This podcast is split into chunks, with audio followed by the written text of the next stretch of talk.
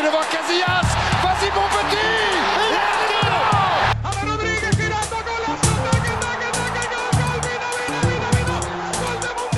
Agora Ronaldinho! Agora There may be something for Ozil here. There's a ripper of a goal. That's what there is. Caz, second poteau Pavard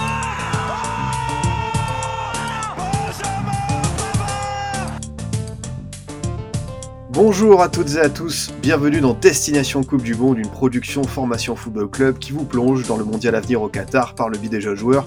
Pour terminer cette semaine intense, et oui, c'est déjà fini, on vous a présenté chaque jour une équipe ou des talents à suivre. Je voulais, pour conclure, faire une sorte de retour en arrière, finalement, se plonger dans les précédentes Coupes du Monde et voir quels jeunes ont percé, de Michael Owen à Mesut Ozil en passant par Ronaldo et du mythique Vas-y mon petit de Gilardi à destination de Ribéry que vous avez entendu dans le générique. Retour sur ces stars en herbe qui se sont fait un don lors d'un mondial. Pour m'accompagner aujourd'hui, je retrouve mes camarades de Ligue 1 Legends, qui de mieux en même temps que des experts du rétro et des maillots larges pour parler notamment de la Coupe du Monde 98. Je suis très content d'être avec euh, Alex De Castro, journaliste et youtubeur. Comment ça va Alex? Bah ça va, Adri. C'est vrai que on, est une équipe parfaitement attitrée pour le sujet d'aujourd'hui, une bonne équipe de boomers. Je pense qu'on va se faire plaisir.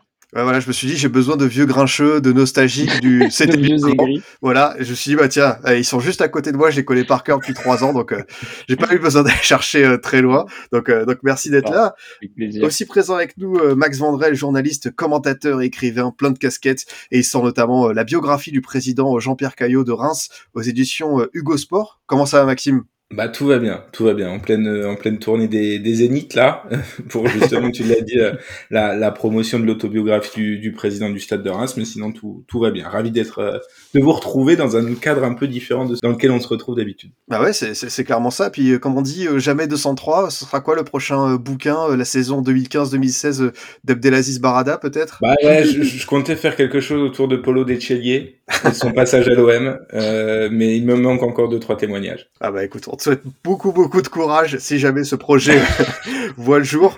Trêve, trêve de plaisanterie, euh, messieurs. Euh, Voilà, c'est vrai que c'était intéressant euh, finalement de faire cet exercice et de se dire quelles étaient les révélations lors des précédentes Coupes du Monde. Là voilà, on parle de Nico Williams, de Moses Caicedo euh, pour euh, sortir du lot. Mais finalement, avant, qui étaient euh, un petit peu ces, ces jeunes stars qui se sont fait un nom? Alors question pas évidente parce que voilà, on vous dit tout, euh, chers auditrices, chers auditeurs. On s'est consulté, concerté euh, avant cette émission et finalement on s'est dit bah voilà, si toi je te dis euh, Alex ou, Max, révélation euh, Coupe du Monde, quel joueur vous vient à l'esprit? Bah, il n'y a pas un nom, il n'y a pas une évidence. Allez, Maxime, pour commencer, si vraiment tu avais un jeune joueur, tu te dis, tu l'associes à une Coupe du Monde, à une performance éclatante, ce serait qui? Alors, euh, moi, j'en ai, j'en ai trois, deux euh, dont on va parler euh, sans doute un peu plus profondément dans, dans cette émission, qui sont forcément James Rodriguez en 2014 et Mbappé en 2018. Euh, dans la petite liste que tu nous avais préfaite, j'ajouterais peut-être Podolski 2006, qui euh, pour le coup fait une, je pense, une très très bonne euh, Coupe du Monde. mais c'est pareil, est-ce que c'est vraiment une révélation? C'est de la question qu'on se posait en off. À quel point Bah, c'est un peu le souci que j'ai aussi, tu vois, ça. James Rodriguez 2014, mais il sortait déjà de saison monstrueuse avec Porto, il avait déjà gagné Ligue Europa et tout. Enfin, c'est pas une révélation, c'est une confirmation, tu vois. Et très souvent au mondial, en fait, les jeunes qui perdent, c'est des, jeunes dont tu as déjà entendu parler. Ouais, je suis assez d'accord avec ça. Même si, bon, on, se rappelle sa première partie de saison à Monaco, euh, évidemment, c'est un, immense talent, euh, Alex l'a dit, euh, connu par les amateurs du, du, du championnat portugais, ceux qui suivent un petit peu le Porto de l'époque. En Ligue 1, on peut pas dire que quand il arrive, même si euh, il y a une immense promesse, c'est pas non plus euh, à la hauteur de transferts comme Falcao, Ibra et autres qu'on a pu voir dans ces années-là non plus. Trouve- je trouve que t'es un peu dur quand même. Ah, Je je- t'es t'es un peu dur. T'es- on est quand même sur euh, du Monaco euh, All-Star. euh, C'est le Monaco, la première ver- version du, du Monaco euh, qui a avec euh, repris par euh, Ribolofiev. Ça, je dis pas de bêtises. Ouais. Où euh, il se disait, ok, on va faire un peu comme le PSG, on va mettre, on va mettre des millions et ça va te chercher du Rodriguez, ça va te chercher du euh, du Moutinho, ça va te chercher du, du Falcao. C'est juste qu'il était un poil plus jeune, mais c'était Ouais. vraiment l'une des plus des plus grandes promesses d'Europe à ce moment-là, euh, James Rodriguez quand même. Bien sûr, avec six mois quand même. euh, Les... Bon, on, on l'a fait en plus la, la première saison de, de Rames dans, dans Ligue 1 Légende, donc six mois. Je sais pas, mo- moi je le mettais quand même un cran en dessous en termes de, de hype et de notoriété qu'un qu'un mec comme euh, Falcao. Et je te disais, j'en avais un, un dernier, et là pour le coup, c'est pas un jeune, mais c'est pour moi l'une des grandes révélations de la Coupe du Monde. Mais il avait 28 ans à cette époque-là, c'est Keylor Navas 2014. Ah, c'est pas bête ça. J'aime bien l'idée. C'est vrai que dans c'est à ce moment-là qu'il a vraiment pris ensuite sa dimension, que le Real le, le chope. Donc c'est vrai qu'Alan Navas, on parle quand même de révélation et clairement c'est un joueur qui a, qui a, changé de dimension. Donc ouais, c'est bien vu. Hein, on parle de révélation, on s'arrête pas juste aux, aux jeunes joueurs. Alex, pour toi, exercice délicat, mais si vraiment il y a voilà un jeune joueur que tu associes à une Coupe du Monde, ce serait qui? Ce que je vais dire n'est absolument pas original, je l'entends bien, mais euh, Mbappé 2018, c'est une dinguerie. Je trouve même qu'on n'en fait pas assez en France avec cette performance.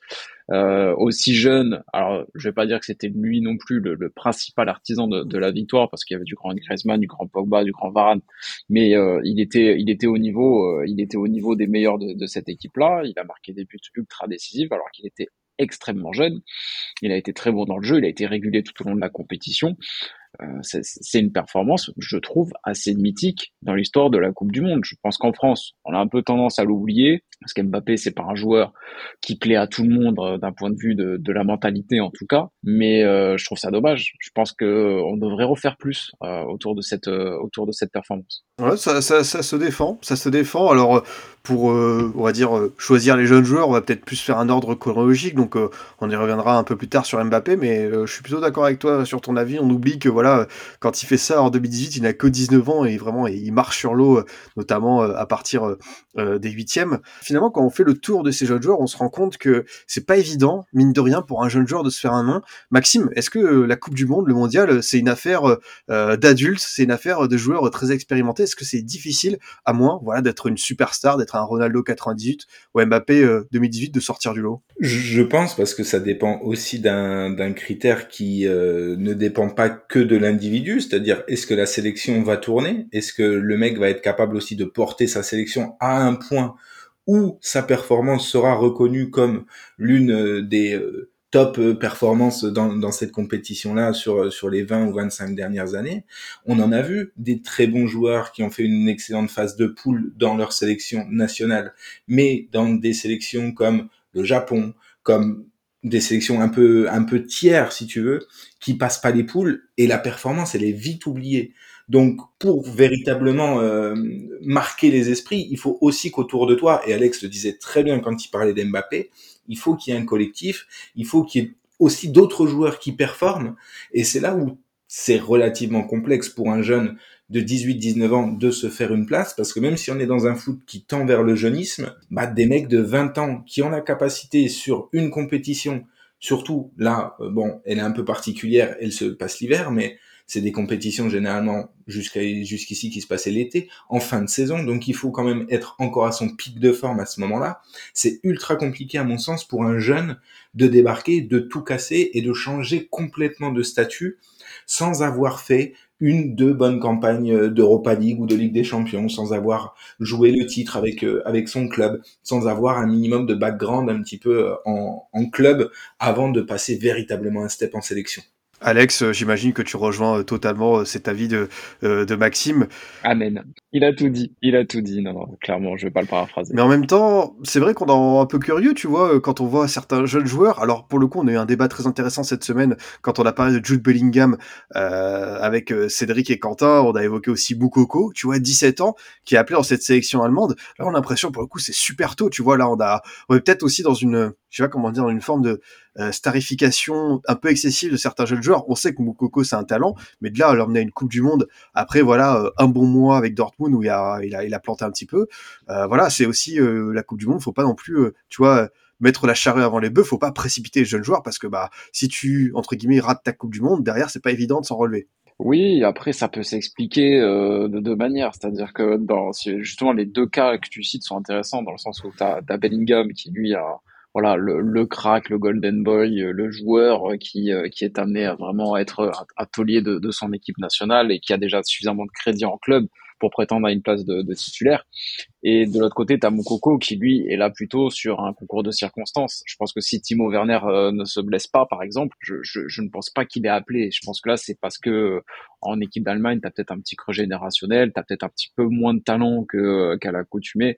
Donc, euh, t'en viens à faire confiance à, à, un jeune comme Moukoko, qui a certes l'air très prometteur, mais effectivement, je pense que dans une dans une Mannschaft euh, normale, il n'est pas appelé aussi rapidement. Même dans ce football, dans, dans, le, dans le jeunisme actuel, pour prendre le terme de Max, je pense pas qu'il soit appelé aussi rapidement s'il n'y a pas ce creux au poste de numéro 9 en équipe d'Allemagne. Ouais, c'est exactement ça. Et finalement, euh, Max, euh, bon, la Coupe du Monde, ça peut quand même servir, tu vois, de, de tremplin à certains profils, mais peut-être, euh, on va dire, pas de grosses sélections, peut-être à des sélections d'un calibre, voilà, où le joueur va se montrer un petit peu en poule. voilà, je pense notamment à Irving Lozano ou à un Golovin en 2018, respectivement avec le Mexique ou la Russie. Ça fait partie de ces profils de joueurs où tu te dis, bah, c'est vrai que quand tu fais une performance qui marque en Coupe du Monde, même si c'est qu'un match de groupe, bah, ça attire l'attention des recruteurs et c'est plus facile pour aller notamment vers les les, grands championnats européens. Ouais, et je suis assez d'accord, mais sur le format estival de ces compétitions-là, on peut aussi penser à l'Euro euh, qui avait lancé par exemple Archavine et, et d'autres. Euh, mais euh, sur une compétition là qui arrive pendant l'hiver, je me pose cette question-là parce que le joueur qui va effectivement faire une, deux bonnes performances, mais pas passer le, la phase de poule avec avec sa sélection, va-t-il Alors forcément, il aura deux, trois scouts en plus sur ses matchs de deuxième partie de saison avec son club, mais va-t-il être capable de, de performer encore sur euh, trois à six mois pour que cet été, les clubs qui l'ont vu euh, jouer sur cette Coupe du Monde-là soient assez et encore assez excités pour euh, mettre 10, 15, 20 patates sur une révélation qui aura peut-être un petit peu perdu de sa superbe après, après la Coupe du Monde? Euh, c'est aussi ça qu'il va falloir euh, regarder sur euh, sur sur cette compétition qui va à mon sens être extrêmement bizarre tant tant pour la préparation que pour le pendant que pour l'après aussi pour un, un paquet de, de joueurs et, et par effet domino sur un paquet de clubs. Je suis pas persuadé que que ça va faire bouger les lignes au mercato au mercato d'hiver et la coupe du monde laisse en place voilà au retour des championnats et à la Ligue des champions je suis encore moins persuadé que quelqu'un qui euh, va performer sur ce mois de, décembre au Qatar va réussir à se faire une place au soleil aussi facilement que sur des compétitions estivales euh, sur le mercato d'hiver, je serais peut-être moins catégorique, sachant que justement, il y a eu cette, euh, cette longue coupure pour les clubs. Pour un club, à tout hasard, comme un club, euh, un certain club du sud-est de la France, qui joue en rouge et noir, qui a très mal commencé sa saison, qui a très mal, qui a très mal recruté, qui a un effectif pas cohérent et qui part sur, qui veut repartir sur de bonnes bases, peut être tenté de se servir de cette période de creux pendant la Coupe du Monde remettre les choses en place et après avec le mercato hivernal acheter des joueurs et pourquoi pas un joueur qui, euh, qui aurait brillé pendant le, mondial par exemple. Et je pense qu'il y a pas mal de clubs qui pourraient être justement dans cette optique là euh, euh, cet hiver. Moi je pense qu'il y a moyen que le mercato hivernal soit un petit peu plus agité et que ce soit moins ce mercato d'ajustement comme on en a l'habitude du coup, des clubs peut-être qui ont qui ont de l'oseille, euh, qui ont de l'oseille parce que forcément la hype Coupe du Monde va faire un peu flamber les prix, encore un peu plus qu'ils ne le sont euh, à l'accoutumée. Donc, euh, il va falloir aussi gérer ça. Et je suis pas persuadé que euh, des clubs euh, qui sont en, on va dire en, à l'équilibre financièrement ou qui soient obligés de enfin qui sont obligés de vendre en fin d'année pour équilibrer les comptes puissent se permettre sur un mercato d'hiver de faire un pari de la sorte. Mais effectivement, pour certains clubs euh, qui ont des, des, choses à rectifier sur leur mercato estival et, et qui sont pas bien placés et dont la survie euh, dépend aussi d'une bonne deuxième partie de saison, on pourrait voir un ou deux peut-être craquages. Et c'est là où qui va être, euh, ça va être rigolo aussi à observer. T'as un pronostic, euh, toi, Max, sur un éventuel panic buy? Ah, j'aurais dû, j'aurais dû mater. Euh, c'est vrai qu'on aurait pu faire ça. Je connais pas euh, assez les sélections qui me hype un peu, type Canada, États-Unis, etc. Je pense que ça peut venir de ce type de sélection-là, ou Maroc, ou ce genre de sélection. Mais il faudrait que je mate un peu mieux les effectifs pour te dire ok lui il a tout du et encore parce que panic buy ça ça veut aussi dire que le mec derrière va pas confirmer donc euh, il y a quand même beaucoup de facteurs. Euh. Ouais, finalement, c'était l'émission qui voulait se concentrer sur le passé. On parle beaucoup de futur. Euh, je vous demande même de prendre la boule de cristal, donc c'est c'est pas évident pour de faire cet exercice.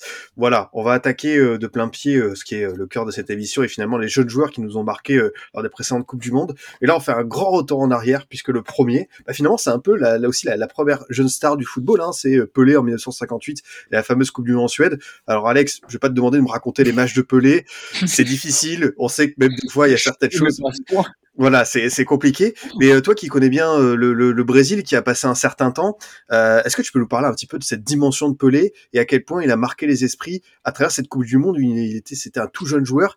Mais pour moi, c'est vraiment ça, c'est vraiment la première jeune star du foot. Alors oui, il y en avait quelques-uns avant la guerre et tout, mais là, pour le coup, en termes de, de, de, de, crack, Pelé qui sort là à 17 ans, c'est fabuleux quoi bah, t'as 17 ans, tu claques un doublé euh, en finale de Coupe du Monde, c'est quand même assez exceptionnel forcément. Et je crois qu'il marque aussi un peu avant, je crois contre le Pays de Galles, je sais pas si demi-finale, je crois, un truc comme ça. Euh, ça n'avait pas été non plus le meilleur joueur de la compétition euh, pour le Brésil. Euh, le meilleur joueur s'appelait Didier à l'époque. Mais un peu comme tu dirais Mbappé 2018, tu vois, le, le crack qui a déjà un niveau absolument incroyable pour un âge vraiment délirant. Et surtout à cette époque-là, où là c'est vraiment rare de commencer aussitôt, 17 ans, enfin c'est absolument délirant, surtout quand tu joues pour le Brésil, qui a toujours un, un vivier de joueurs absolument délirant également. Donc, euh, euh, voir un gamin avoir un tel impact comme ça aussi rapidement, c'est sûr que c'est un truc qui, a marqué. Et, encore aujourd'hui, pour des Brésiliens, malgré toutes les stars qui ont pu passer, tous les joueurs de légende qu'ils ont eu, aujourd'hui Pelé est toujours pour eux vraiment une légende ultime. Quoi. Ça, ça se perd pas avec le temps. Comme nous, par exemple, en équipe de France, Juste Fontaine, on l'a un peu oublié, par exemple, tu vois. Bah, Pelé, non, clairement pas c'est intéressant ce, cette espèce de devoir de mémoire euh, qu'on peut euh, que les Brésiliens ont avec Pelé et que nous, bah, tu vas dire, juste Fontaine, 13 buts en Coupe du Monde dans une seule édition. Je pense qu'on reverra, ça pas. Euh, Max, qu'est-ce que représente pour toi une Coupe du Monde où Pelé à 17 ans Est-ce que c'est est-ce que c'est un des changements majeurs du football on se dit que voilà, c'est la première vraie star du football qui arrive, qui a pas encore 18 ans et qui éclate tout sur son passage? Oui, parce que bah, on, l'a dit, hein, c'est un mot qui revient depuis tout à l'heure, mais le, le, jeunisme euh, n'était pas euh, de vigueur à, cette époque-là. On était quand même plutôt sur euh, sur du bon vieux trentenaire, bien briscard dans, dans ces équipes-là, et il fallait, j'ai l'impression, à l'époque, ce type de, profil pour pour gagner. Et là, tu arrives, tu vois un, un, gamin encore tout frêle qui, euh, même si le talent était reconnu euh, et, et, évidemment avait déjà un petit peu joué avec euh, avec le Brésil, arrive, te claque des buts et pas n'importe quel but non plus. On, on, on sent que c'est des buts pleins de plein de talent, que ce, ce mec-là est générationnel véritablement. J'invite d'ailleurs tout le monde à, à les mater. Il y a des images hein, sur sur les buts dont a dont a parlé Alex. Et c'est vrai que on, le disait, six buts, deuxième meilleur buteur du tournoi, tous en phase finale. Et c'est peut-être cette notion-là qui m'a le plus choqué, c'est le fait qu'il ne marque que dans les matchs, entre guillemets, coup près. Euh, il marque contre le Pays de Galles, c'est le seul but du match. Il met un triplé contre contre la France en demi. Bon voilà, juste Fontaine, malgré ses, ses 13 buts sur cette Coupe du Monde-là, euh, ne pouvait ne pouvait rien faire. Et les deux dont dont a parlé Alex en finale, c'est peut-être là euh, qu'on se rend compte d'à quel point il a marqué la, la compétition et même l'histoire de la Coupe du Monde pour l'époque, mais, euh, mais même encore aujourd'hui, je suis pas persuadé qu'un gamin de 17 ans offensif pourrait, euh, pourrait avoir cet impact-là dès sa première compétition. Bah, en vrai, je excuse-moi, j'en reviens, j'en reviens Mbappé 2018. Mbappé? J'en reviens Mbappé 2018. C'est c'est une, une prestation similaire si on, sur sur la, si on parle de performance pure. C'est juste que lui est précurseur jusque lui et qui était beaucoup plus jeune. Il avait deux ans de moins quand même.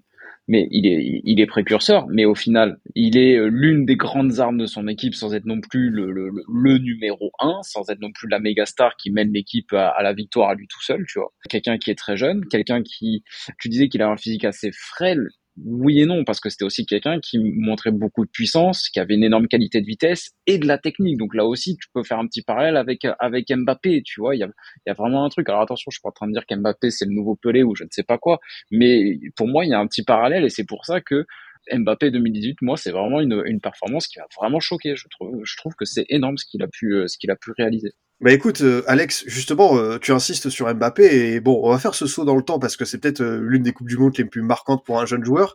Max, est-ce que tout simplement c'est pas, comment dire, je sais pas, est-ce qu'on verra aussi bien un jour, c'est-à-dire à 19 ans? Alors oui, Mbappé a déjà fait les choses du côté de Monaco, du PSG, tout ça, mais en Coupe du Monde, sa première compétition, il faudra aller chercher. Est-ce que, voilà, est-ce que tu penses un jour que ça, ça pourra s'égaler ce type de performance jusqu'à ce qu'un joueur soit déterminant en, en marquant notamment en finale de Coupe du Monde? On peut dire que c'est vraiment une, une prestation all-time, mais euh, un joueur de, de, 18, 19, 20 ans, dans les années à venir, je suis quasiment persuadé qu'on en verra, euh, et de plus en plus même.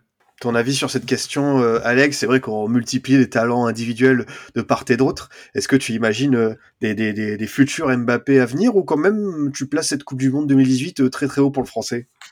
Alors pour, pour la première question, oui, je, je suis assez d'accord avec Max. Je pense que c'est le, le, le foot business actuel qui veut ça on, on, cherche à lancer le plus vite, euh, le plus vite les jeunes. On essaie le plus vite possible de les faire monter, de les faire, de les exposer et euh, de les valoriser pour pouvoir mieux, pour pouvoir mieux les vendre. Euh, le grand public adore parce que dans le football, il y a vraiment cette culture de l'enfant prodige. On adore dès qu'il y a un gamin qui arrive à aligner trois, euh, trois passes. On adore s'extasier dessus et en faire des caisses pour après, pour après être déçu. Donc oui, oui, on fait de plus en plus confiance aux jeunes. Donc je pense que je pense qu'il y en aura d'autres. Après, ce qui confirmeront et feront tous des grandes carrières derrière là, je, suis moins sûr. Euh, et l'autre question, c'était quoi déjà? Euh, non, c'est euh, tout simplement. Bah, après, tu l'as déjà évoqué en intro, donc voilà, c'était pour revenir encore une fois sur cette Coupe du Monde de, Kylian Mbappé. justement, j'ai envie d'insister sur le point que tu as, évoqué au tout début. Pourquoi tu trouves qu'on n'en fait pas assez en France sur ça? Tu penses que ça mériterait de plus d'exposition? Tu penses que, évidemment, tu l'as aussi dit, c'est lié à sa personnalité des fois un petit peu clivante. Mais pourquoi est-ce que tu aimerais que voilà, on, parle peut-être un peu plus de cette performance du Parisien en 2018 parce que je trouve que la, la performance est, est, juste folle en fait euh, à cet âge-là, euh, avec le, le, en plus avec la classe qu'il a montré durant cette euh, durant cette compétition, il a été vraiment euh, décisif contre voilà contre des belles équipes en plus, pas dans pas dans des pas dans les petits matchs qui comptent pas. Euh, non non vraiment je, je, je trouve que c'est une performance pour moi au niveau de à minima de, de l'histoire du football français que c'est une performance de légende. Et j'ai pas l'impression qu'on, euh, quand on en parle, qu'on, qu'on ose sortir ce genre de mots euh, quand, on, quand on parle de Kylian Mbappé, de ce, de ce mondial 2018. Je trouve ça dommage. Non mais ça se ça se défend, ça se défend euh, clairement. Euh, performance de légende, euh, ça peut s'entendre pour pour un Français en, en Coupe du Monde. Je, je, te rejoins sur ce point. Maxime, pour revenir sur un autre Brésilien qui nous a marqué cette fois-ci, on va s'attarder sur une Coupe du Monde euh, qui s'est eu en France, la 98, Ronaldo. Alors c'était pas la première Coupe du Monde de Ronaldo, et oui, il en avait fait une euh, alors qu'il était encore euh, presque un môme à 17 ans. Il avait été retenu dans le groupe pour 94.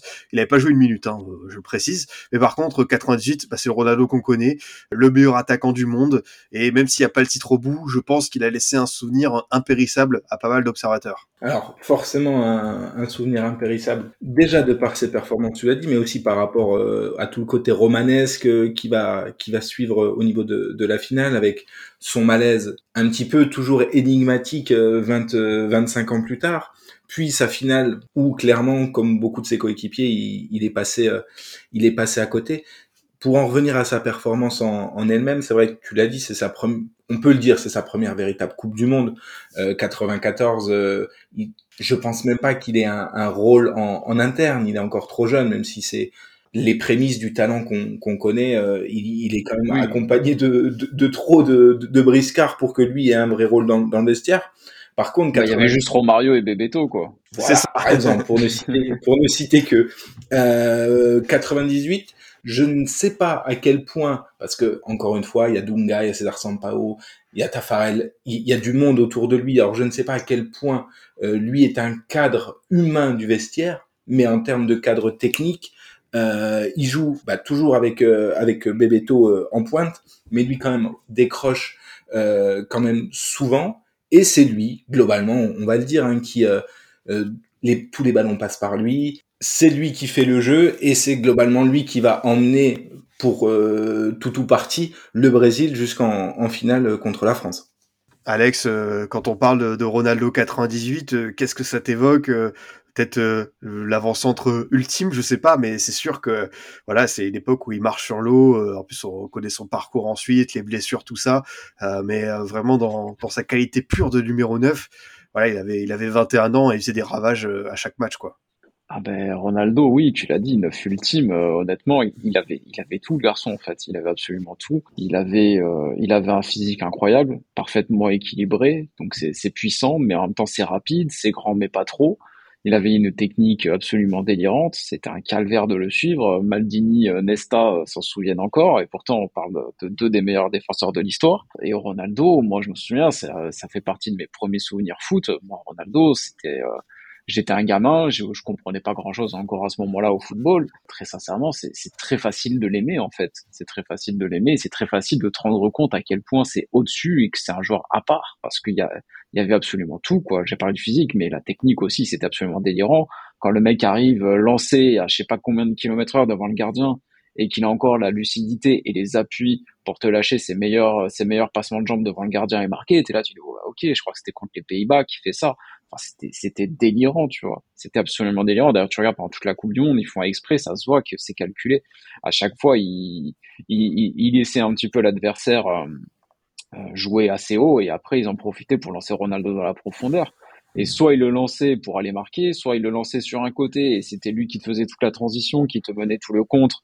Euh, il te faisait, il trouvait un relais et après il allait le conclure. Enfin, vraiment, il, faisait absolument tout. Il était au-dessus, vraiment. Si, regret éternel parce que franchement, sans ces, euh, sans ces, sans ces grosses blessures au genou, il aurait pu être vraiment l'avant-centre ultime de l'histoire, vraiment le meilleur joueur de toute l'histoire, sans, sans problème. Ah ça, ça, ça, se tient euh, comme, euh, comme prophétie. Maxime, je vais te mettre un petit peu dans l'embarras, mais plutôt Ronaldo 98 ou Mbappé 2018 Difficile, difficile. Euh, pour l'important, ah quoi que j'allais dire pour l'importance technico-tactique, j'allais dire Ronaldo, mais il faut quand même se souvenir, et là je reviens sur, sur ce que disait Alex concernant Mbappé 2018, c'est que Deschamps joue quand même une immense carte tactique sur le fait qu'Mbappé positionné côté droit à l'époque, pouvait absolument euh, dégainer, euh, dégainer à tout moment et on pouvait lui envoyer une immense saucisse devant. Il allait, quoi qu'il arrive, euh, arriver plus vite que son, que son latéral gauche. Dans, dans un autre style, moi je, je suis plus, euh, plus friand du jeu de Ronaldo que je trouve, en tout cas sa Coupe du Monde 98, mais c'est pareil, j'avais, j'étais jeune donc j'avais encore les yeux qui pétillaient plus que pour le foot que maintenant. Ça ça m'a presque plus marqué. J'étais plus été bercé dans mon adolescence par cette Coupe du Monde là que par la perf d'Mbappé en, en, 2018. Mais à froid, quand il faut les, les analyser, je pense qu'encore une fois, euh, et pour paraphraser Alex, la perf d'Mbappé 2018, elle est quand même, euh, elle est quand même all time aussi. Donc, euh, écoute, je vais la jouer suisse et je vais mettre un grand joker à ta question. Ah, t'as le droit, t'as le droit. Alex, si toi tu dois trancher. Alors moi pour le coup, pour le coup, je donnerais quand même euh, une préférence à Ronaldo 98. Euh, dans le sens où euh, j'ai plus, je pense que Ronaldo était plus un leader pour le Brésil 98 que Mbappé pour la France 2018. Ronaldo, c'est ce que tu disais tout à l'heure, Max aussi d'ailleurs, Ronaldo avait ce truc, c'est que non seulement il, marquait des buts, il faisait des grandes différences balle au pied, et aussi il faisait pas mal de, passes décisives, il marquait, il faisait, absolument tout. Il faisait absolument tout. Brésil 98, si je repense aux autres joueurs brésiliens, je me souviens d'un bon collectif derrière, mais il n'y a pas un autre joueur brésilien qui m'a particulièrement choqué. Alors que France 2018, euh, tu as du, euh, as quand même du Pogba 5 étoiles, euh, du Griezmann 5, du Griezmann 5 étoiles. Tu vois, il, il partage un peu plus la lumière, je trouve. Voilà, c'est plus en ce sens-là que je donne un avantage à Ronaldo. Non, mais ça s'entend, ça s'entend euh, sur euh, euh, ta petite préférence. Et là, on vient de parler de Ronaldo, on va évoquer un autre ballon d'or qui était là en 98, c'est Michael Owen, qui a seulement 19 ans, même pas 18 ans, 18 ans, sort une performance contre l'Argentine en huitième de finale. Alors c'est un match où il y a plusieurs histoires, destins qui se croisent, notamment bah, David Beckham qui prend un, carton rouge. Michael Owen, ça t'inspire quoi tout simplement, Maxime? Est-ce que tu te souviens de ce, ce Argentine-Angleterre électrique du côté de saint c'est quand même euh, l'un des... Quand, tu as 10 ans et que tu vois un gamin de 19 ans faire ce qu'il fait, je pense que tu ça te marque plus que quand le mec est générationnellement bien plus loin, type 30 ans. Donc forcément, cette performance-là, elle est, elle est marquante et elle ponctue surtout pour, euh, pour Michael Owen une compétition qu'il commence euh, dans la peau d'un remplaçant, du remplaçant de, de Teddy Sheringham. C'était Shearer Sheringham à la pointe de, de l'attaque anglaise sur, sur les premiers matchs. Et puis au gré de ses entrées en jeu et de ses, et de, de ses buts et du fait d'être décisif, il entame, tu l'as dit, ce, huitième de finale dans la peau d'un titulaire. Et on se souvient tous, et j'espère que les plus jeunes l'ont vu, et s'ils ne l'ont pas vu, mais allez le voir, ce but, euh, qui est d'ailleurs dans, dans, ton teaser, c'est bien choisi, encore une fois. Exactement. ce, ce but-là est magique, et il faut se rendre compte, à l'époque, contre cette Argentine-là, dans cette Angleterre-là, qui quand même, euh, elle est composée, alors on, on pourrait les citer, hein, les Campbell, les Adams, les, les Neville, les Seaman, pour le coup, là, il y a que des darons de, de 30 ans. Il y a que des, des, bons, des bons vieux britons, tu vois. Et se faire une place dans cette équipe-là et de d'avoir la confiance et de son de son coach, je crois que c'était Glenn Odell à l'époque, et de ses partenaires pour pouvoir avoir la, la liberté de faire ça, c'est absolument fascinant à, à 19 piges. Ça conclut pour lui une saison où il était en double-double en première ligue avec Liverpool. Donc euh, non, non, ça c'est vraiment... Euh, on n'est pas sur une performance all-time, mais ce but-là, Bergkamp met pas un but euh, immensément fascinant contre l'Argentine le tour d'après, c'est celui-là qui pour moi est le plus beau but de la Coupe du Monde 90. Ça t'évoque quoi de ton côté, Alex Michael Owen 18 ans, le gamin de Liverpool, qui ensuite va remporter son ballon d'or avec, avec Gérard Rouillet. Et voilà, pareil, c'est aussi un souvenir d'enfance, donc forcément, ça fait plaisir d'avoir ton avis là-dessus. Ce Argentine-Angleterre qui sort du lot. Ouais, alors j'ai pas de grands grands souvenirs de cette Argentine-Angleterre, hormis le, le Beckham Simeone, bien sûr. Euh, mais j'avoue que j'ai un petit peu oublié ce, ce match-là. Mais par contre, Michael Owen, c'est vrai que c'est quand même euh, un joueur qui, euh, qui nous a laissé sur notre fin. C'est surtout ça en fait. C'est, euh, je crois que c'est quatre saisons de très haut niveau, donc avec avec Liverpool, transfert au Real. C'était une certitude en fait, tu vois. C'était une certitude que ce mec-là devait être l'un des meilleurs des meilleurs avant-centres de, de de la décennie de, entre 2000 et 2010, tu, te, tu penses que ça va, sa carrière va être un long fleuve tranquille au plus haut niveau. Et, euh, et au final, derrière, ça, ça confirme pas. Ça se finit même en, en autre boudin, à Newcastle, à, Manchester United. Manchester United qui le prend à l'époque alors que Newcastle le laissait partir libre. et il se dit, oh tiens, c'est un ancien Liverpool, si ça marche, ça fera chez Liverpool. C'est pour ça qu'on le prend. c'est pour le troll qu'il est recruté par, par Manchester à cette époque-là et pas pour les pas pour les performances.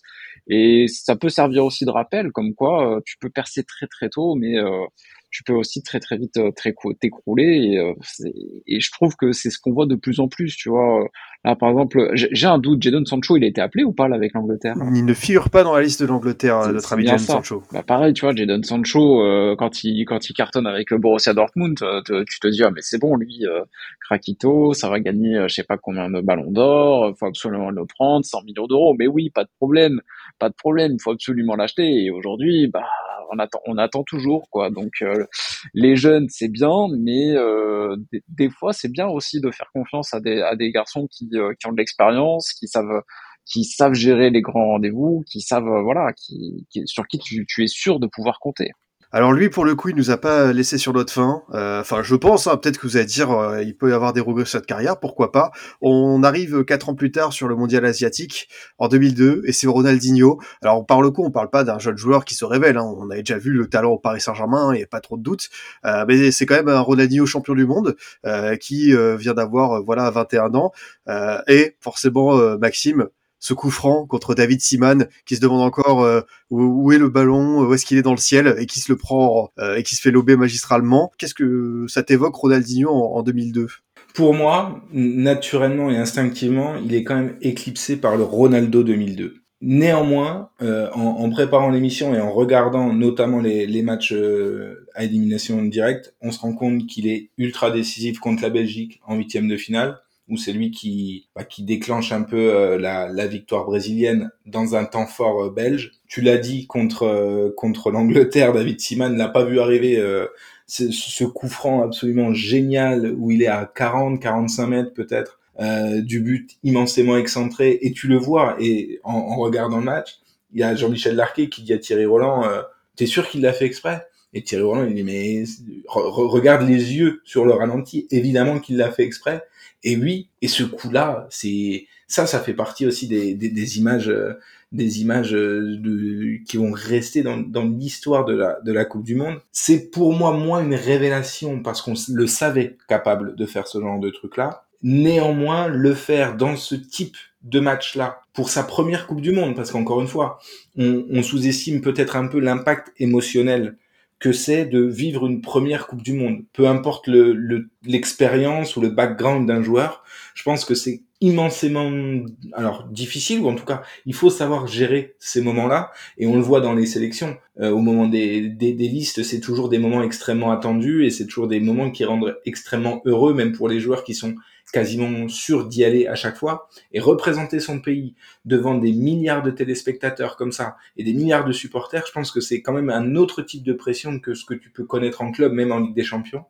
Donc pouvoir faire ça à ce moment-là, ça montre tout le génie et le, le, le laisser aller, le lâcher prise dont il était capable. Immense, euh, immense image.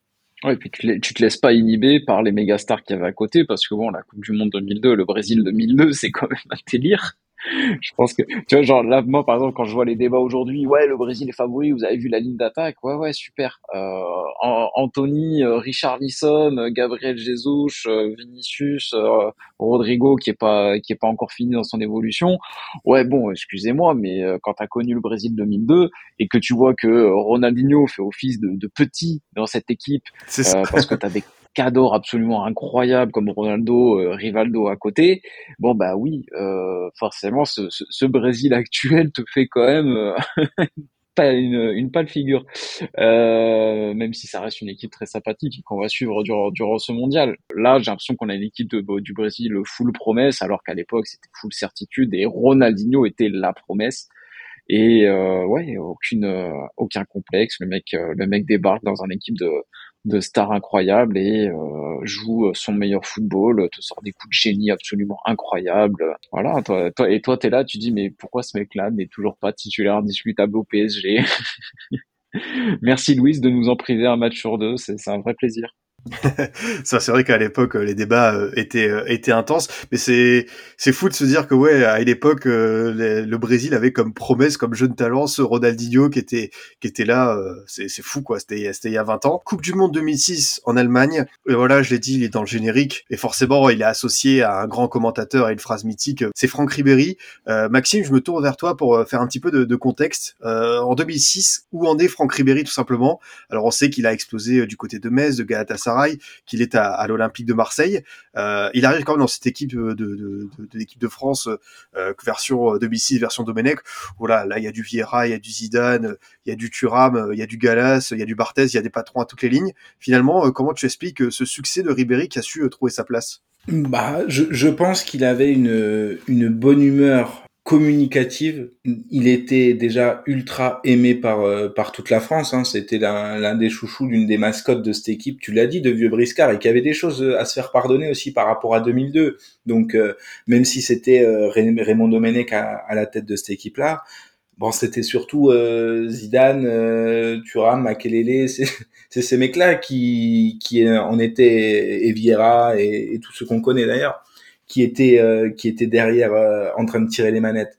Et le fait que ce mec-là, qui était absolument pas, euh, je dirais, compté parmi les possibles, ne serait-ce qu'un an avant, quand il jouait encore à Galatasaray et qu'il arrive au gré d'un mercato à, à l'OM, quatre ans auparavant, il jouait, il jouait à Boulogne, quoi, il jouait à Alès. On se rend pas compte de la dimension et de la trajectoire qu'a pris ce mec-là en quatre ans. Et dans ce groupe, quand on regarde, alors je sais pas, c'était pas les yeux dans les bleus, je crois, mais euh, quand on regarde les, les, documentaires qui ont été faits inside, on se rend compte que lui n'est pas du tout. Euh, on parlait de la pression justement juste euh, avec avec Ronaldinho. Il n'est pas inhibé dans ce vestiaire de daron. Il est là, il chante, il est taquine, il leur fait des bisous, il leur fait des, des aux oreilles. Et c'était ça aussi Franck Ribéry. Et sur cette Coupe du Monde là, pour parler sportif, préparation, euh, grosse prépa sur les matchs de prépa, c'est lui qui bah, qui fait un peu, euh, qui rend les autres meilleurs. Et à partir de là, il va commencer la compétition de titu, la phase de poule est ce qu'elle est, et après, notamment euh, notamment contre l'Espagne, c'est c'est je pense des dans les moments historiques du football français ces ces 20 dernières années, moins décisif que d'autres, évidemment moins décisif qu'un Zidane, qu'un Thierry Henry, moins important qu'un qu'un Patrick Vieira. Mais, euh, mais dans le vestiaire, je pense qu'il a amené une décontraction à des mecs qui euh, jouaient euh, leur fan carrière, dont qui, a, qui en a sans doute libéré certains. Et ça, ça a été immensément important dans le groupe France cette personnalité de, de Ribéry, Alex, elle est forcément, et Maxime l'a dit, liée à, liée à son parcours. Hein. Aujourd'hui, tu vois, on parle beaucoup de, de, de, jeunes joueurs, entre guillemets, préfabriqués, amenés à venir des stars. Ribéry revient tellement loin, ah et en même temps, c'est un parcours qui est rafraîchissant, quoi. Ah, moi j'adore hein, ce genre de parcours. euh, Enfin, ça, ça, ça donne tellement d'espoir à tout le monde, quoi. Le mec a, a vivoté euh, en national, en Ligue 2. Pendant une période, il avait, il devait, il allait même faire des chantiers avec son père en même temps qu'il jouait au foot. C'est quelqu'un qui s'est énormément accroché pour pouvoir euh, avoir sa place au soleil. Et euh, c'est vrai que ce, ce mondial 2006 pour lui, c'est un peu sa consécration dans le sens où euh, on savait, nous, on l'avait compris que pour la Ligue 1, c'était le, c'était le top, mais au niveau international, on ne savait pas encore ce que ça valait vraiment, que ce soit en Ligue des Champions avec son club ou que ce soit avec, donc, euh, avec l'équipe de France, où il commence à peine à débarquer. Et en plus, donc, lui arrive vraiment à faire, à montrer de suite ce qu'il vaut dans ce, dans ce mondial-là, à de suite choper les, euh, les, les opportunités que, que lui donne Domenech. Et je pense que c'est aussi, qui a fait aussi son succès sur, sur le moment, c'est que on était en manque de nouveau dans cette équipe de France. Cette équipe de France qui sortait d'un mondial 2000 de pitoyable, d'un Euro 2004 assez anodin. Euh, bah, t'arrives au mondial 2006 avec Raymond Domenech entraîneur, avec des joueurs plutôt vieillissants. Ribéry, c'était la nouveauté. C'était le voilà le, le petit joueur qui, hum, tu te dis, il peut peut-être nous apporter quelque chose de plus. Il peut peut-être amener euh, un nouvel élan dans, cette équipe et, c'est ce qu'il a apporté. Alors après, encore une fois, Max l'a dit, hein, ça n'a pas été lui non plus qui a mené euh, l'équipe de France en finale. Euh, on pensait évidemment au masterclass de Zizou, mais euh, Ribéry, oui, a vraiment fait beaucoup de bien et je trouve qu'elle est très très symbolique cette performance. C'est vrai, c'est vrai, c'est bien de se souvenir euh, d'où revient Franck Ribéry à ce moment-là et ce qu'il apporte à ce groupe, euh, à ce groupe France.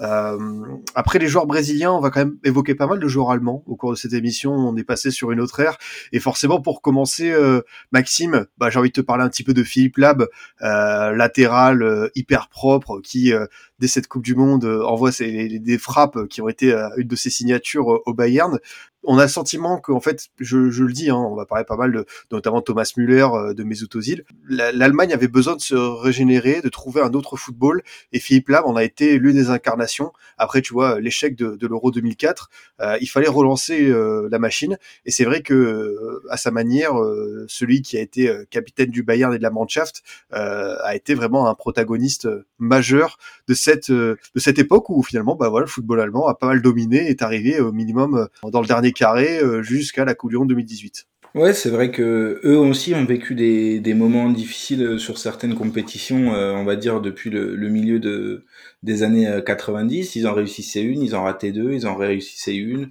Il y a eu des creux générationnels aussi. Ils ont su changer leur, modèle de formation et tu l'as dit, bah, c'est ce qui amène l'âme Muller aux îles sur, plusieurs compétitions de suite. J'ajoute Podolski encore que moi je, maintiens dans cette liste-là. Mais Podolski, c'est, mais t'as raison, parce que Podolski, c'était un mec en sélection, il ah, régalait. Voilà.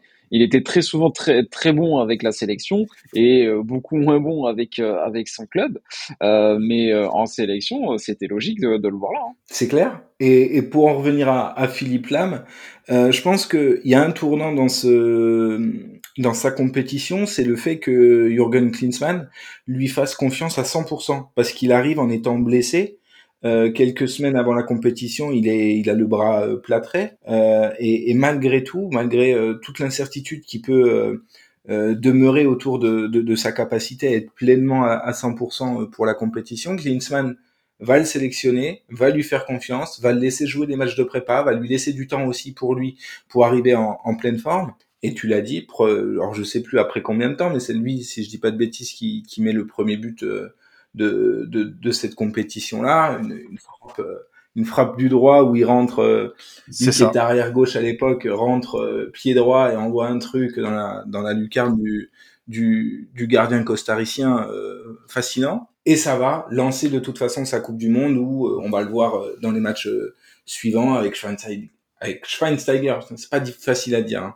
Sur sur le côté gauche, l'entente va être va être naturelle et, et, pour redire un petit peu, paraphraser Maradona, ce qu'il disait à la, à la fin du, premier match justement de, de cette compétition-là pour l'Allemagne, il a dit on a peut-être trouvé là l'un des tout meilleurs joueurs de cette compétition, chose qui va prouver jusqu'à leur élimination en, en demi-finale contre l'Italie. Non, mais c'est, c'est extrêmement bien résumé. Et c'est marrant que tu cites Lucas Podolski. Je sais pas pour toi, Alex, mais vous l'avez dit, hein, il y a des joueurs qui, comme ça, en sélection, ont ce petit truc en plus par rapport au club où ils peuvent être un peu plus irréguliers. Moi, j'ai trois joueurs. Bah, j'ai Podolski, j'ai euh, Vargas, euh, le Chilien, et j'ai Memo, Memo ouais. Ochoa. Est-ce que vous avez le même trio que moi? Ah, c'est possible. Hein. Bah, moi, il y en a un qui me vient à l'esprit euh, forcément, c'est Elder Postiga. Ah oui, c'est vrai.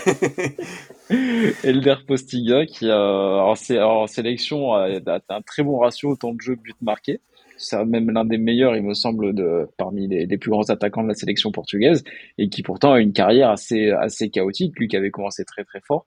Bon après, au, fur et à mesure, ça s'était un peu étiolé. Mais d'ailleurs, c'était au mondial 2006, euh, si je dis pas de bêtises, où il nous sort cette Panenka là euh, ratée euh, qui rentre quand même là contre contre l'Angleterre. Je sais pas si vous vous souvenez. Attends, c'est les tirs au but, on est d'accord? Ouais, c'est les tirs au but mais je mm. sais plus si c'était l'Euro 2004. Je pense que c'est plutôt 2006 parce que 2004, je crois que je sais plus. C'est le match euh, Angleterre-Portugal euh, avec Rooney et Ronaldo? Oh, ouais, je crois que c'est celui-là. Si c'est si c'est bien celui-là, c'est donc c'est 2006. C'est ça. C'est ouais, c'est Coupe du Monde si c'est ça. Ouais, bah lui aussi c'était quelqu'un qui était extrêmement discuté, mais en sélection vu qu'il n'y avait pas, t'avais lui ou Hugo Almeida, donc euh, t'avais pas de très grand neuf.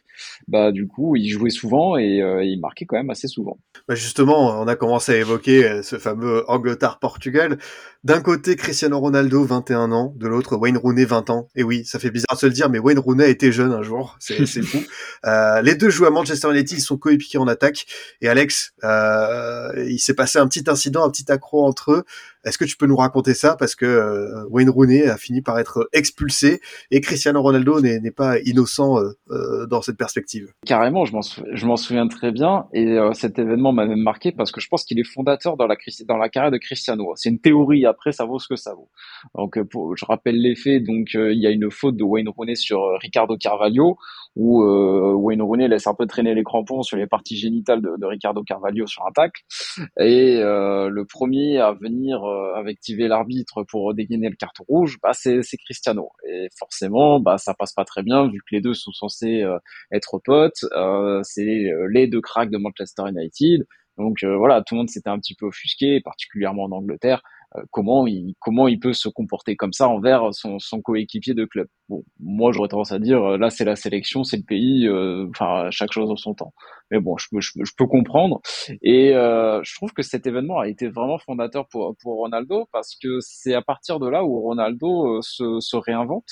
Euh, il revient, il revient à Manchester après cette compétition. Il se fait siffler dans tous les stades de première ligue. Tout le monde le déteste. Et en plus, et les critiques qu'on pouvait entendre sur lui, sur son jeu, comme quoi il était un petit peu trop dribbleur, un peu trop tari, euh, bah en fait, il les a pris, euh, il les a pris en compte à partir de là.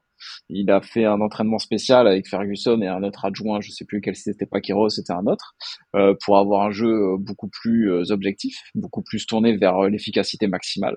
Et euh, bah, c'est là qu'on a la, la, la, version, euh, la version 2.0 de, de, de, Cristiano, celle qui, euh, qui marque énormément de buts. Et après, et après, on connaît la suite.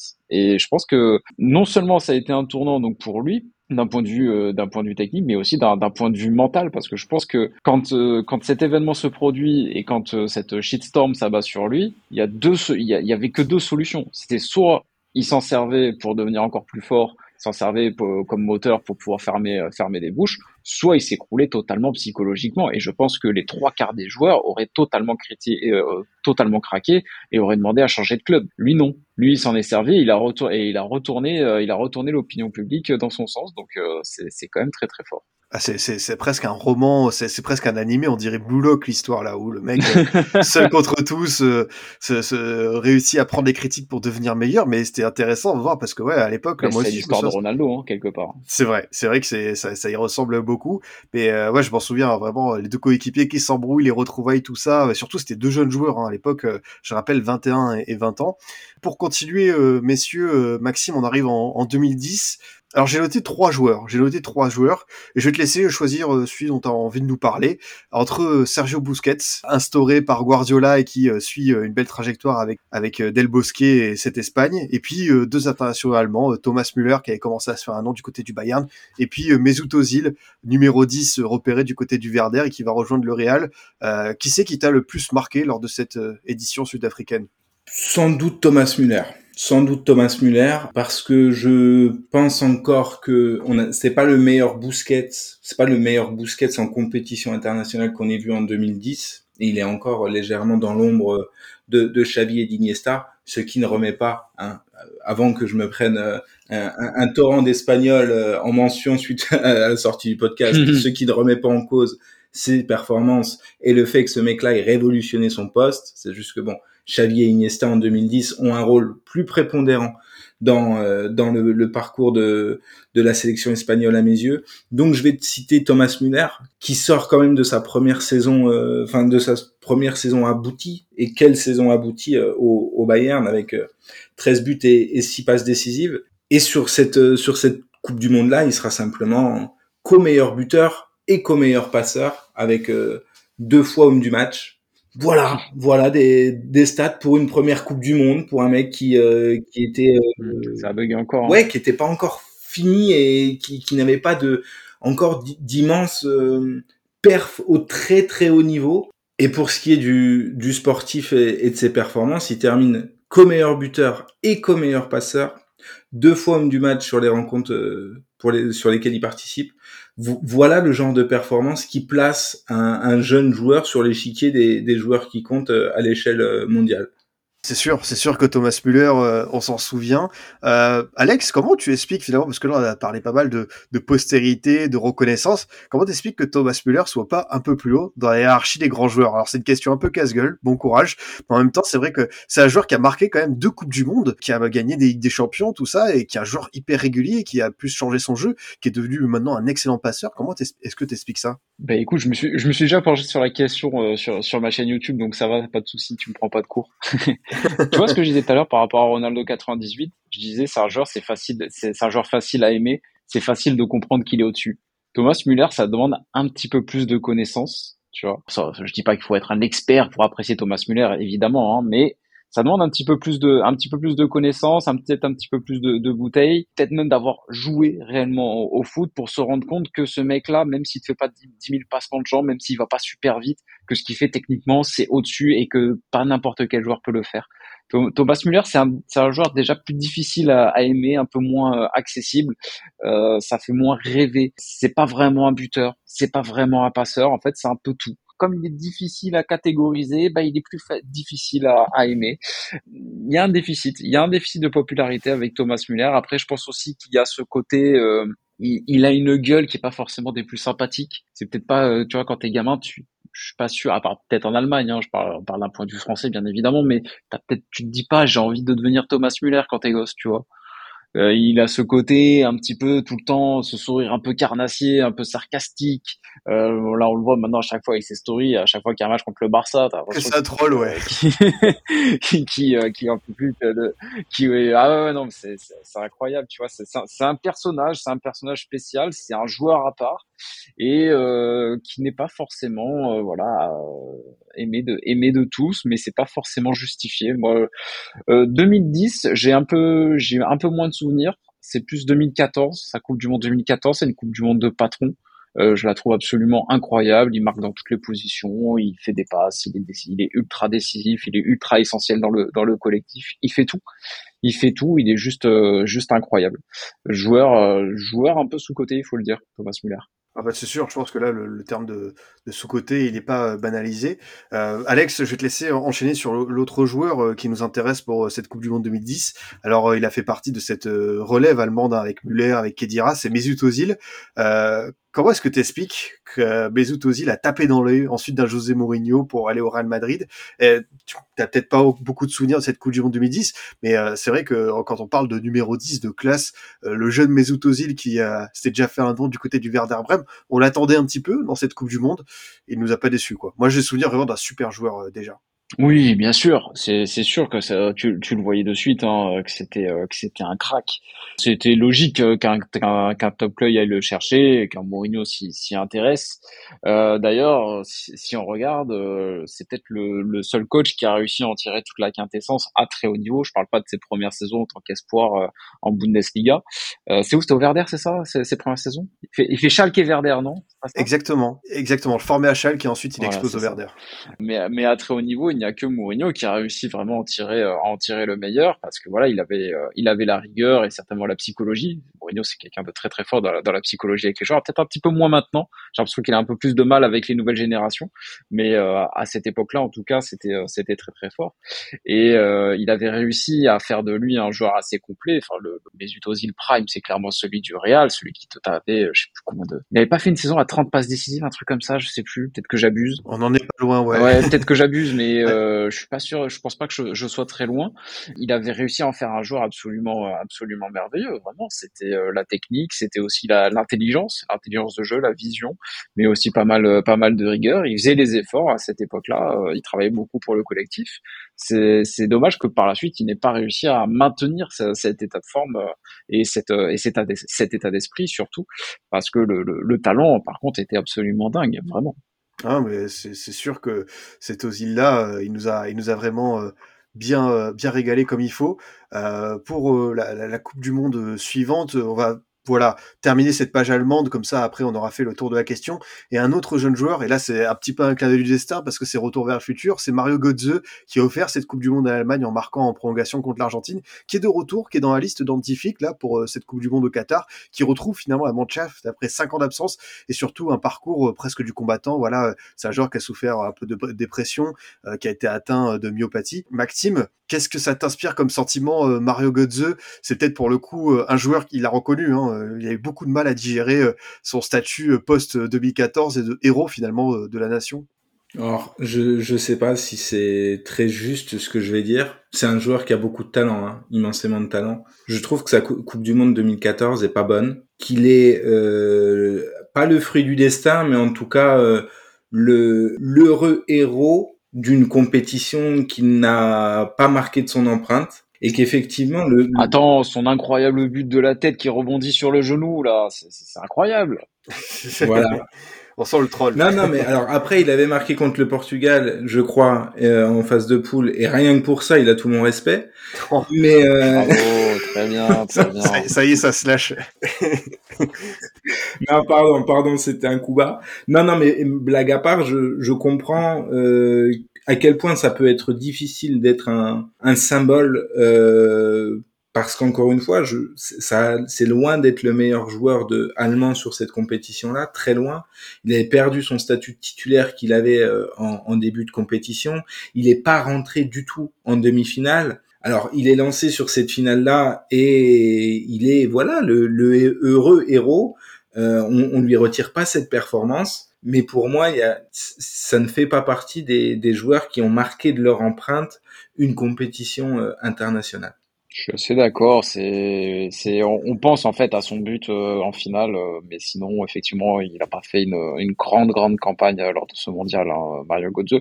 Mais comme voilà, c'était aussi, c'était aussi la hype du moment. Mario Götze faisait vraiment partie de, de ces pépites. Tu te dis, waouh, le mec marque en finale de, de, de, Coupe du Monde. Bah oui, forcément, ça, ça marque, ça marque les esprits. Tu dis, c'est, c'est certainement le, le début de quelque chose et très probablement que s'il n'avait pas eu tous ces tous ces problèmes de, santé, euh, que ce soit physique ou, mental, bon, certainement que sa carrière aurait été différente. Mais là, il a été appelé par la sélection euh, allemande pour ce mondial, donc euh, c'est quand même un, un, beau retour. Ça fait plaisir pour lui.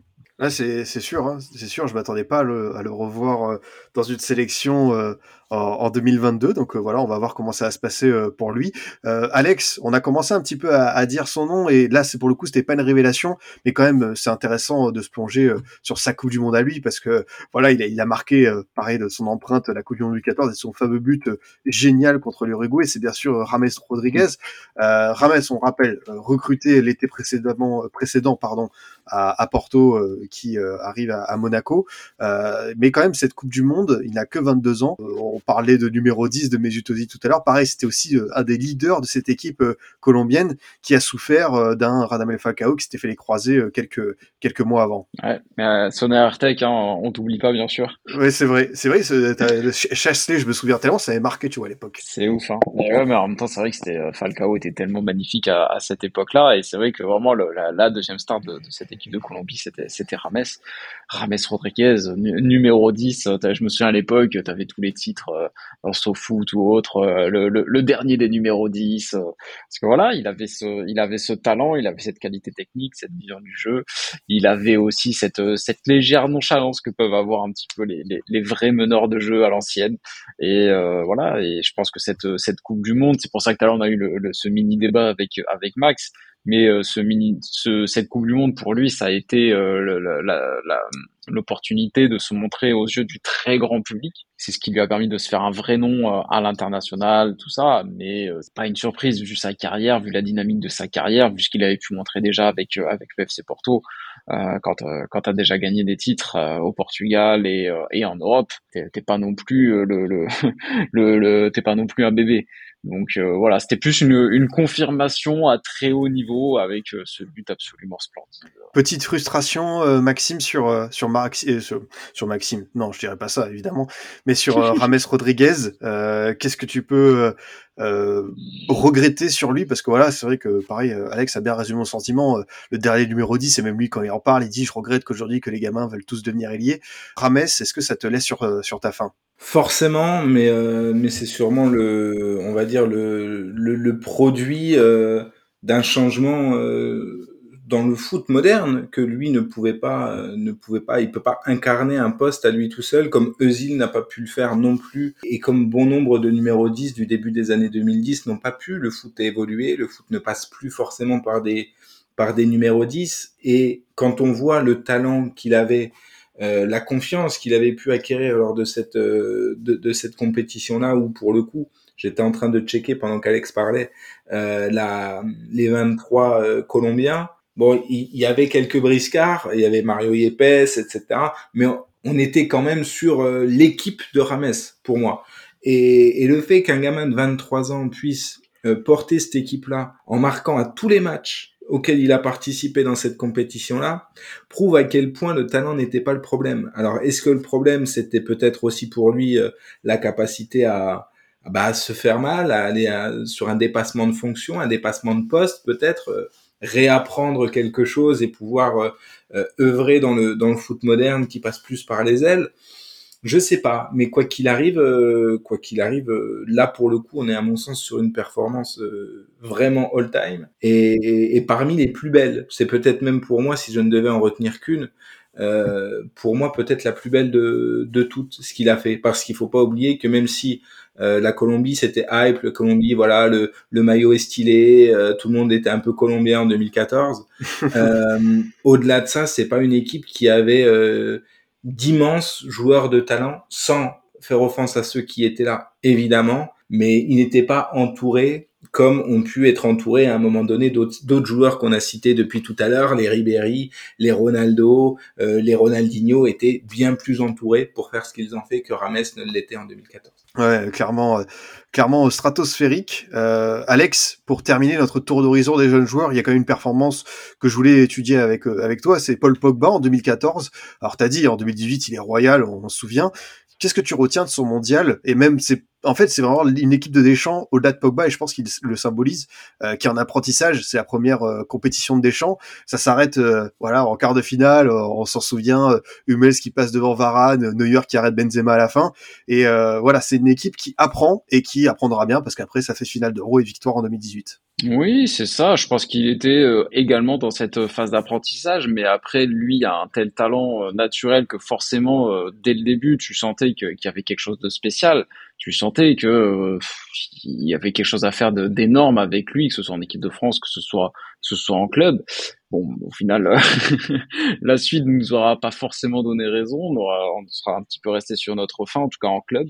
Mais euh, avec la sélection, ça s'est euh, ça s'est confirmé. Mais oui, c'était le point de départ en fait. C'était le c'était le point de départ d'une progression linéaire. C'est peut-être la, la seule chose de linéaire qu'on a eu avec Paul Pogba d'ailleurs tout au long de sa carrière. Au final, c'est là où il a su progresser, se fondre dans le collectif, faire les faire les efforts, euh, jouer comme un, comme un véritable, véritable leader par la suite.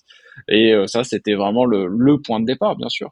Bah voilà, messieurs, euh, une heure d'émission à votre compagnie pour faire toutes ces rétros sur les talents d'hier.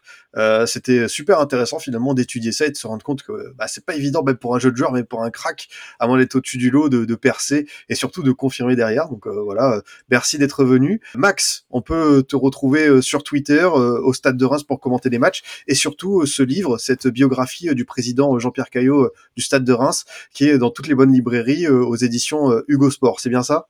Exactement. Ce n'est pas que du football, l'autobiographie du, du, président. Euh, on sera en dédicace pour euh, les Rémois à la Fnac Tillois. Pour ceux qui, qui seront dans le coin, c'est un peu ma tournée des Zéniths à moi. Donc, euh, t'as raison de le dire. On, on, sera aussi au Leclerc, et c'est pas une blague, au Leclerc de Saint-Brice-Courcelles euh, le 3 décembre. Donc euh, voilà, s'il y a des intéressés, n'hésitez pas à traverser la France pour venir nous voir. Ceux qui viennent de loin auront le droit à une bière ou un coca à la fin de la séance de dédicace. Ok, bah écoute, euh, c'est bien dit. À ton tour, euh, Alex, euh, je rappelle, journaliste, youtubeur, qu'est-ce que tu prépares toi, par exemple, pour cette Coupe du Monde? Eh ben écoute, des vidéos à venir sur sur ma chaîne YouTube, des lives également. ça va, on va suivre ça au plus près. C'est trouver aussi des petits des petits concepts originaux autour de autour de tout ça et faire un petit peu nos petites analyses habituelles, tout simplement. Bah voilà, très bon contenu, c'est parfait à retrouver euh, sur YouTube euh, Alex de Castro. En tout cas, merci euh, d'être venu messieurs, c'était top. Avec grand plaisir. Merci à toi pour l'invitation. Bah écoute, il y a pas de quoi. De mon côté, chers auditeurs, je vous dis à très vite pour un autre numéro. Vous pouvez toujours nous écouter sur Deezer, Spotify, SoundCloud, iTunes et Google Podcast. Si cette émission vous a plu, n'hésitez pas à nous mettre un commentaire et 5 étoiles sur Apple Podcast. À très bientôt pour une nouvelle émission du Formation Football Club.